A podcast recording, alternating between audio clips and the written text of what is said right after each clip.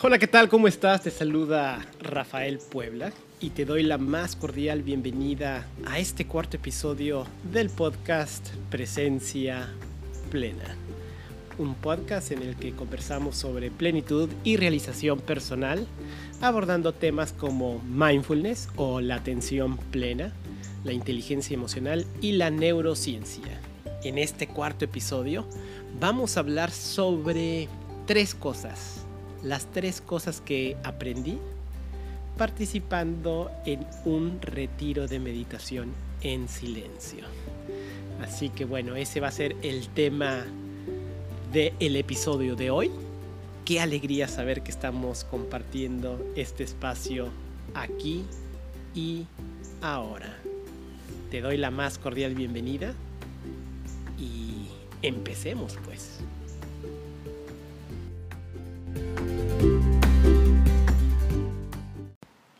Pues bienvenido a esta cuarta edición de el podcast Presencia Plena. Mi nombre es Rafael Puebla y te doy la más cordial bienvenida nuevamente. ¿Y de qué vamos a hablar en este episodio?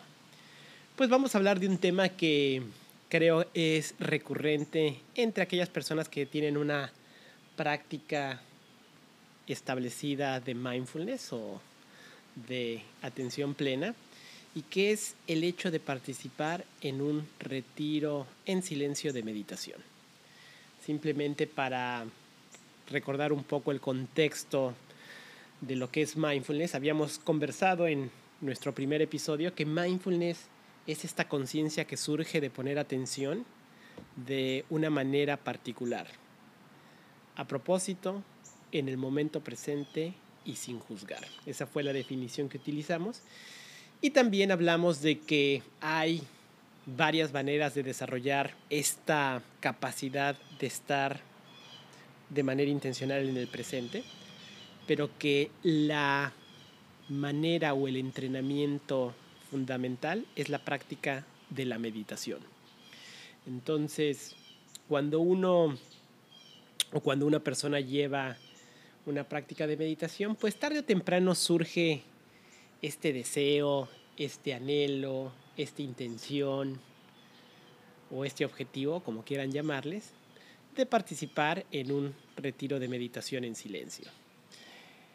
Eh, el retiro de meditación en silencio, sin lugar a duda, es una experiencia que te puede llegar a transformar. Y lo digo así porque en un retiro en silencio se dan las condiciones propicias para que una persona pueda desarrollar y profundizar en esta práctica de mindfulness. Y se crean las condiciones propicias porque por un lapso que puede ser de 5 o 10 días y hasta más tiempo, te sales de lo que es la rutina de tu vida cotidiana y de todo el acelere de la vida y estás con un grupo de personas simplemente meditando en silencio.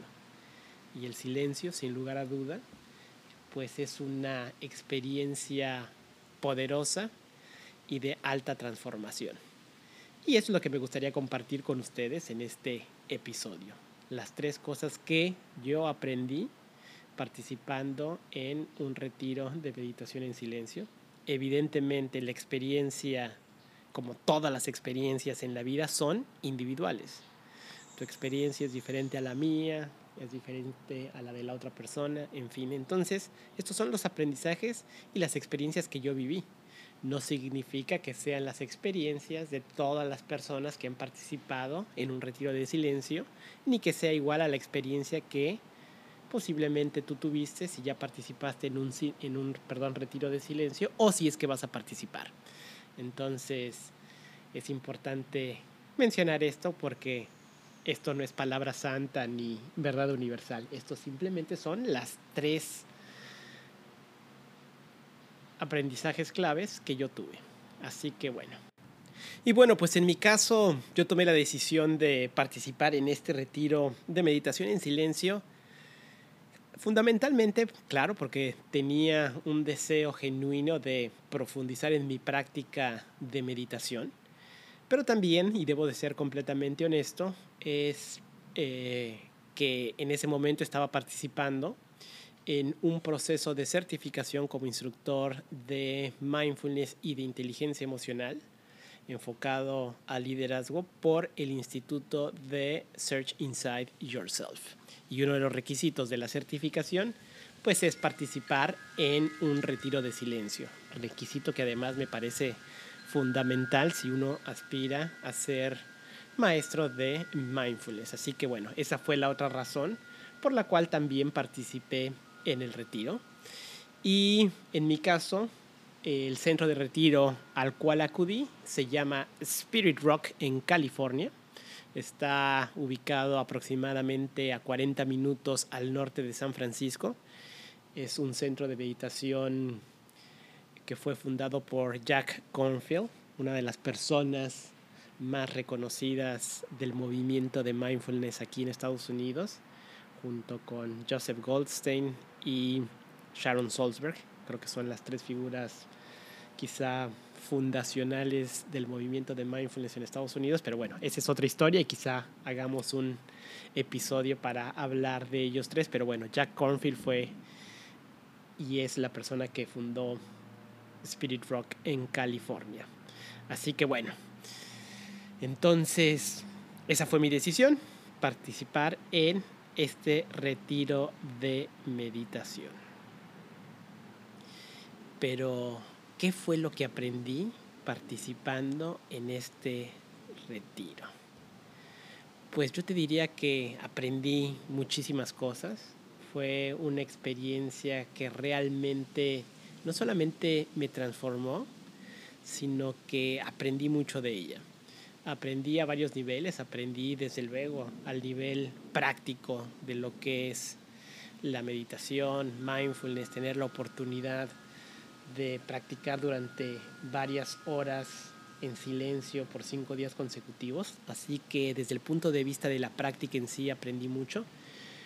Pero lo más importante es que hubo tres cosas que aprendí que realmente puedo aplicar a varios aspectos de mi vida y específicamente al aspecto de liderazgo, que es donde yo centro mucho de la práctica de mindfulness, porque como les había comentado en un episodio anterior, hace un par de años fundé una compañía que se llama On Being Mindful y a lo que nos dedicamos en On Being Mindful es a llevar la práctica de mindfulness y de la inteligencia emocional a las organizaciones con un propósito muy claro.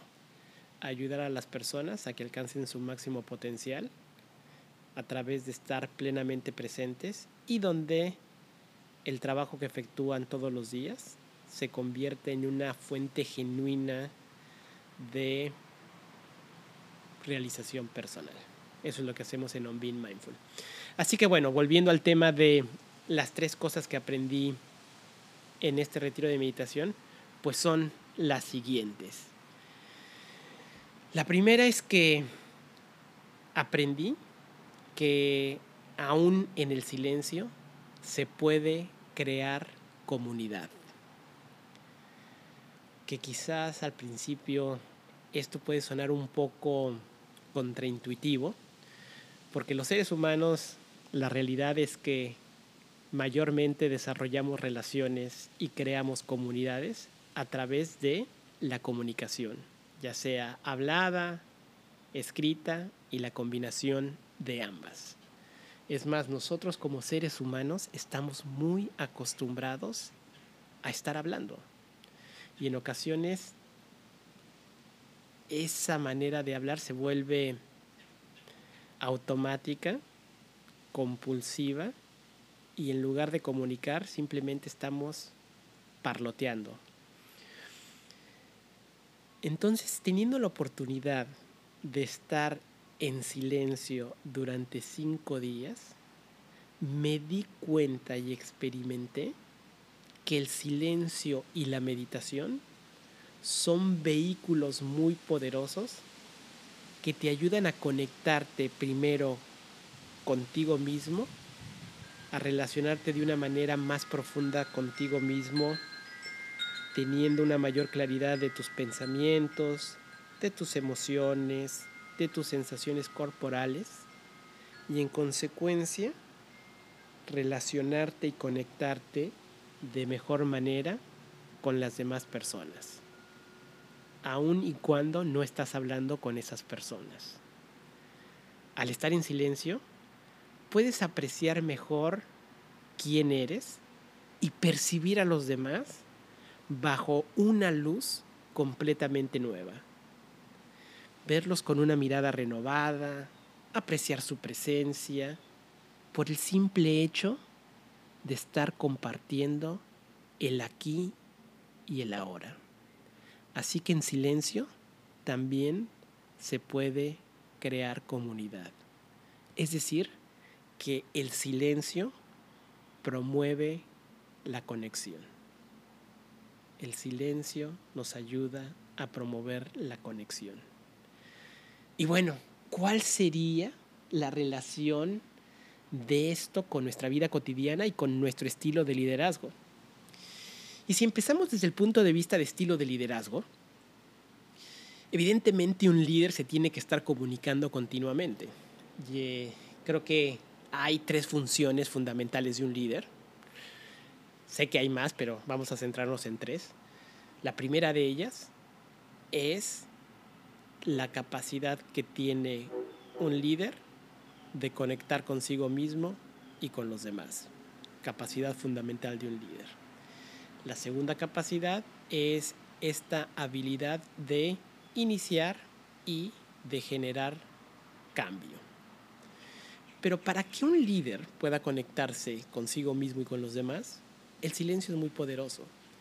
Y en ocasiones el silencio nos ayuda a tener un mejor entendimiento de quiénes somos y cómo podemos desdoblar esa capacidad de conexión con los demás.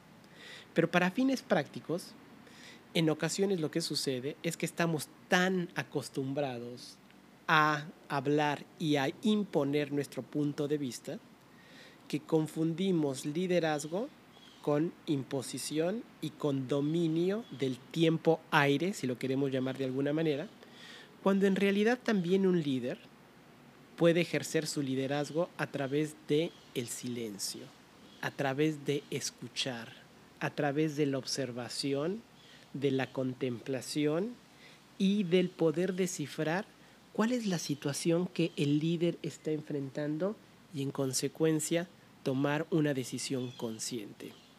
Es decir, que el silencio nos ayuda a estar más presentes, a observar y quizá actuar de una manera más consciente. Una vez uno de mis maestros me dijo, habla cuando tus palabras aporten más que tu silencio. Y creo que esa frase es súper poderosa, porque en ocasiones los líderes hablan simplemente porque están acostumbrados a hablar. El silencio les es incómodo pero hay que hablar cuando realmente nuestras palabras aporten más que nuestro silencio. Así que bueno, ese fue el primer aprendizaje y cómo ese aprendizaje se relaciona con el liderazgo. Vámonos al segundo aprendizaje en esta experiencia de participar en un retiro en silencio. Pues la segunda cosa que aprendí es el hecho de tener un renovado sentido de propósito al entender la interdependencia que existe entre nosotros. Les explico un poco de qué se trata este aprendizaje. Cuando uno llega a un retiro de silencio, una de las cosas que suceden es que te asignan lo que en inglés se llama yogi course o quehaceres que tienes que hacer al participar en estos retiros de meditación. Es decir, puedes ayudar en la cocina a preparar los alimentos, puedes ayudar a limpiar los baños, puedes ayudar a limpiar los espacios comunes, en fin, cada uno de los participantes se le asigna una tarea en particular que es responsable de llevarla a cabo de manera, diaria perdón, a lo largo del retiro de meditación. En mi caso, a mí se me asignó la tarea de aspirar y de barrer uno de los dormitorios de este centro de meditación en Spirit Rock. Eso lo tenía que hacer todos los días. Y te debo de ser sincero, al principio, cuando me enteré que nos iban a asignar tareas, pues no estaba como que muy convencido de ello, ¿no? Yo tenía esta idea y esta mentalidad de que solamente iba a ir a meditar. Así que el hecho de trabajar como que no, no me, no me ponía muy, muy contento, por llamarlo de alguna manera. Esa fue la actitud que tomé en un principio. Pero tan pronto empecé a realizar las tareas, combinados evidentemente con el hecho de que estábamos meditando, algo muy curioso sucedió. Y eso que sucedió es que me di cuenta que mientras yo estaba llevando a cabo mi trabajo, es decir, el hecho de aspirar y de barrer el dormitorio, otra persona más también estaba llevando a cabo el suyo, ya sea ayudando en la cocina, o limpiando los baños, o arreglando la sala de meditación, lo que fuera. Y entonces fue ahí que me di cuenta que cómo es que había un sistema saludable de interdependencia en este retiro de silencio.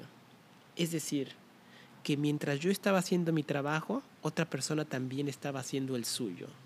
Y que gracias a que yo estaba haciendo mi trabajo, alguien, es decir, mis compañeros, iban a poder disfrutar de ese trabajo que yo estaba haciendo al tener acceso a un dormitorio limpio.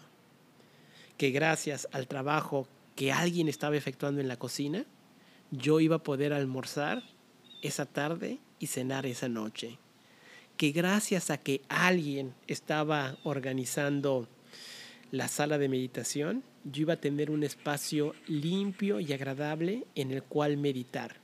Es decir, que había una sana interdependencia entre todo lo que estábamos haciendo en ese retiro de meditación. Ese hecho, el hecho de darme cuenta de eso, generó que yo asumiera y llevara a cabo mis tareas con un profundo sentido de propósito y de plenitud personal.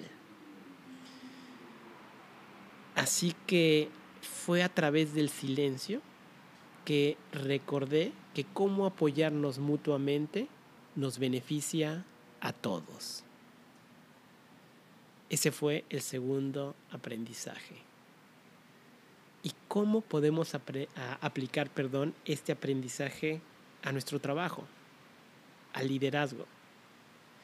Pues como yo les comentaba, el propósito fundamental de On Being Mindful es que, tu, es que tu trabajo tenga el mayor sentido de propósito para ti.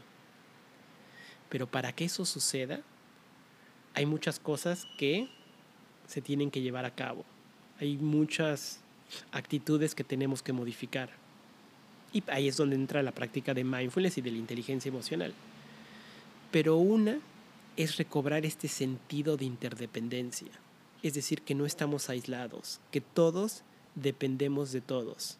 Y más en una organización, donde todos, en teoría, tenemos un objetivo común.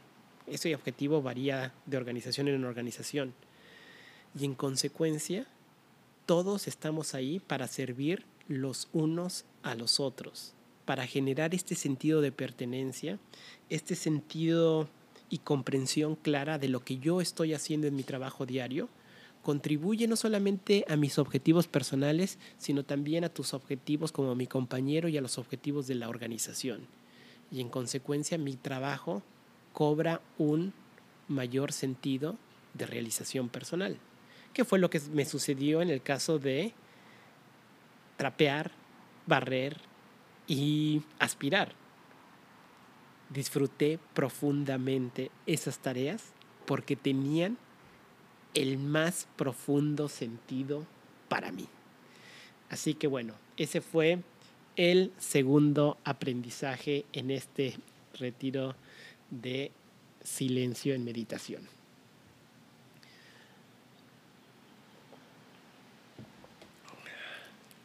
Un poquito de silencio para regresar al momento presente. Muy bien, bueno, vámonos al tercero. Tercero y último aprendizaje. Todo es suficiente. No hace falta nada. ¿A qué me refiero con esto? Cuando llegué al retiro de meditación y después de registrarme, ir a dejar mis cosas al dormitorio, la primera actividad que tuvimos y la cual no se lleva a cabo en silencio porque ahí todavía no se abre formalmente el retiro, pues es tener un almuerzo con todas las personas que van a participar en este retiro contigo. Y fue ahí en ese primer almuerzo donde empecé a experimentar una mentalidad de escasez. ¿Por qué de escasez? Porque cuando vi la cantidad de comida disponible y comparé esa cantidad de comida disponible con el número de personas que estábamos en el retiro, el pensamiento automático que me vino a mi cabeza fue que no iba a haber suficiente comida para todos. Y que en consecuencia, al no haber suficiente comida para todos, iba a empezar a experimentar hambre todo el tiempo y en consecuencia no había suficiente para el bienestar de todos. Eso fue la idea, la creencia que en ese primer momento vino a mi cabeza. Ese sentimiento de escasez. Y después empecé a trasladar ese sentimiento de escasez a otras cosas de la experiencia. Empecé a pensar, ¿qué tal si no hay suficiente espacio para todos en el salón de meditación? ¿O qué tal si no hay suficientes cojines y mantas para la meditación? ¿Y qué tal si no hay suficientes baños y regaderas en los dormitorios para que eh, todos nos hacemos? En fin, empecé a trasladar este sentimiento y actitud de escasez a otros ámbitos de la experiencia. Pero después algo cambió. Te diría que cambió quizá al siguiente día, donde me quedó claro que hay suficiente de todo. Es decir, había suficiente comida, había suficiente espacio, los baños eran suficientes, las regaderas eran suficientes. No había un exceso, porque no lo había, y quizá es porque nosotros estamos muy acostumbrados no todos, pero muchos de nosotros, a vivir en el exceso y no nos damos cuenta. Y en un retiro de meditación hay lo suficiente, hay lo que necesitas. Entonces yo me di cuenta que realmente yo tenía lo que necesitaba. La porción de comida que necesitaba, el espacio que necesitaba para meditar, las instalaciones que necesitaba para llevar a cabo el retiro de la mejor manera posible, y el hecho de darme cuenta de que hay suficiente de todo, entonces empecé a experimentar un sentimiento de gratitud, de profunda gratitud por lo que tenía.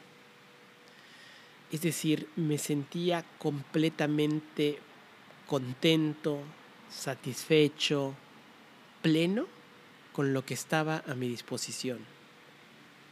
Nada me sobraba, pero nada me faltaba. Tenía lo justo. Es decir, aprendí que el silencio nos ayuda a experimentar la gratitud al estar conscientes de que tenemos lo que necesitamos. ¿Y cómo podemos trasladar o desdoblar esa experiencia en nuestro trabajo? Creo que no es secreto para nadie que en una organización hay una batalla continua por los recursos, para ver quién tiene más gente dentro del equipo, para ver quién maneja más presupuesto, para ver quién eh, tiene más recursos a su disposición. Y ese hecho de tener, tener, tener, tener, pues está ligado a que quizá muchos de nosotros inconsciente o conscientemente asociamos el hecho de tener a el hecho de ser o el hecho de tener al hecho de tener poder. Quien más tiene, más poder tiene en una organización. Por lo tanto, nos enfocamos mucho a tener. Y para tener, en ocasiones hay que pelear. Es decir, yo soy más importante, el trabajo que yo hago vale más que el tuyo y por lo tanto yo merezco más presupuesto y más recursos que tú. Y eso en ocasiones, no siempre, en ocasiones, no estoy generalizando, genera una lucha interna que es desgastante en muchas organizaciones. Aquí la invitación es que en realidad tenemos todo lo que necesitamos. En realidad cuando tenemos una idea clara de cuál es el objetivo y hay responsabilidades claras dentro de una organización y hay una actitud consciente con relación a esa, a eso, perdón, podemos colaborar con los recursos que tenemos para el bien de todos, porque hay suficiente de todo. No por tener más, eres más. No por tener más, vales más. No por tener más, eres más poderoso. Hay suficiente para todos. Así que bueno, ese fue mi tercer aprendizaje en este retiro de silencio. Así que vamos a resumir estas tres cosas. La primera es que aún en el silencio se puede crear y generar una comunidad. La segunda es un renovado sentido de propósito al entender la interdependencia que existe entre nosotros y que todo es suficiente. No hace falta nada. Me dio muchísima alegría compartir contigo este cuarto episodio de el podcast Presencia Plena. Espero que lo hayas disfrutado. Y bueno, si te gustó el, episodio, dale eh, like, danos un rating, compártelo, vuélvelo a escuchar. Muchísimas gracias. Mi nombre es Rafael Puebla y esto fue Presencia Plena. Gracias.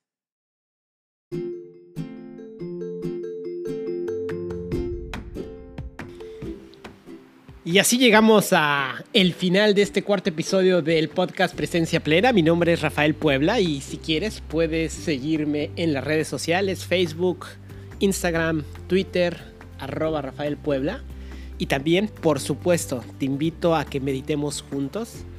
Bájate el app Inside Tiber, donde he puesto a tu disposición una serie de meditaciones completamente gratuitas para que juntos practiquemos el hecho de habitar plenamente el momento presente. Muchísimas gracias por escuchar Presencia Plena y nos estamos volviendo a escuchar pronto en el quinto episodio de este podcast. La invitación siempre te la hago. Sé consciente, habita el presente. Gracias.